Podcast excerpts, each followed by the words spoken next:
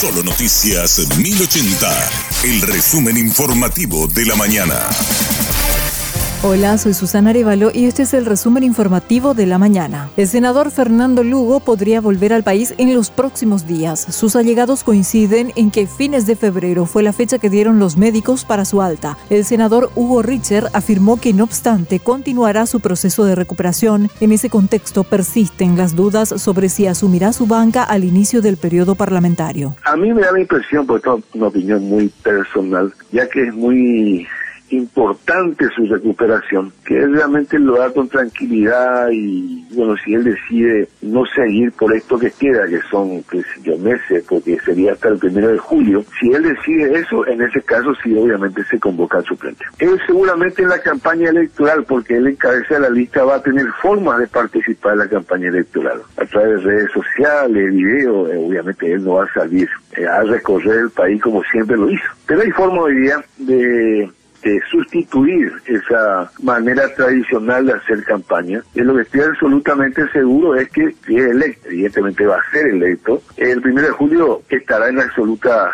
en mejores condiciones para asumir la banca, para jurar la banca. Y creo que hay que apuntar hacia ahí y por lo tanto priorizar su proceso de recuperación. Por otro lado, confirmó que no hubo acercamiento oficial de la concertación con el movimiento Nueva República, aunque sí existe la predisposición. Existe la disposición al diálogo, efectivamente, en pasado y en presente y en futuro te ratifico que es parte nuestra existe ese esa disposición porque no se pueden cerrar las puertas en política a no ser que sean con gente que esté metido con la corrupción. Ahora bien, oficiosamente creo que algunas gentes, algunas personas se acercaron, pero oficialmente nunca. Por eso es que es importante. A nosotros nos preguntan siempre, este, este le preguntan a Euclides, le preguntan a Querey, me preguntan a mí, ¿verdad? Pero ¿por qué preguntarle a, Efraín? ¿Qué opina Efraín sobre este tema? Yo no escuché que le hayan preguntado a Efraín Alegre y por lo tanto al no haberse le preguntado no conozco su respuesta, pero oficialmente no hubo nunca. El programa ampliado de inmunizaciones del Alto Paraná recurre a la CODENI para ampliar la cobertura de vacunación contra el sarampión. Nuestra corresponsal Noelia Duarte conversó con el director regional Sergio Cetrini, quien afirmó que se está utilizando un recurso extremo para aumentar la cobertura. Ese ya es prácticamente un último recurso que nosotros estamos visitando porque no tenemos casi respuesta de los padres que no nos están mostrando la libertad de vacunaciones. Prácticamente el Alto Paraná estamos con un 57% que quedamos en sarampión papel de rueola. Quiere decir que casi 50% de la población y poquito tiene la vacuna y las otras no. Ahora lo que nos está preocupando más es eh, los rebrotes que estamos teniendo, los casos susceptibles que estamos teniendo, los niños que no están teniendo vacuna y que están asistiendo a partir de ayer, que asistieron a las instituciones educativas. は。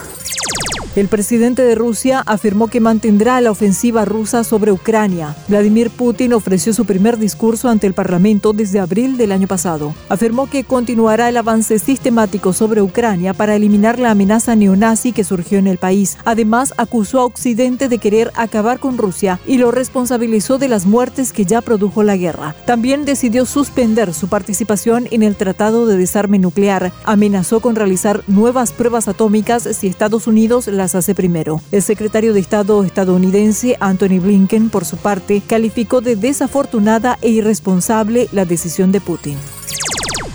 Un trabajador encontró a una bebé recién nacida en un baldío en San Antonio, departamento central. La bebé fue trasladada al Hospital Regional de Ñembú, donde la doctora que la inspeccionó contó que está en buen estado de salud. La fiscal Laura Ábalos mencionó que la pequeña necesita pañales, ropita, leche de fórmula, toallitas húmedas y otros elementos que habitualmente requiere un recién nacido. Las donaciones se pueden realizar directamente en el hospital de Ñembú. El comisario eh, Américo Sosa de la comisaría 24 me avisó sobre el hallazgo de una recién nacida en un patio baldío y que la, estaban derivando al hospital de Ñembú, que es el hospital más cercano compañía personal policial y la persona que halló al, a la bebé, que es un obrero que trabajaba en esas inmediaciones, él está trabajando, tengo de al lado, al frente él está trabajando en una obra. Y escuchó el, los llantos del bebé y ahí fue a verificar y, encontró, se encontró con él. Vinimos hasta el hospital para constatar el estado de salud físico de la bebé,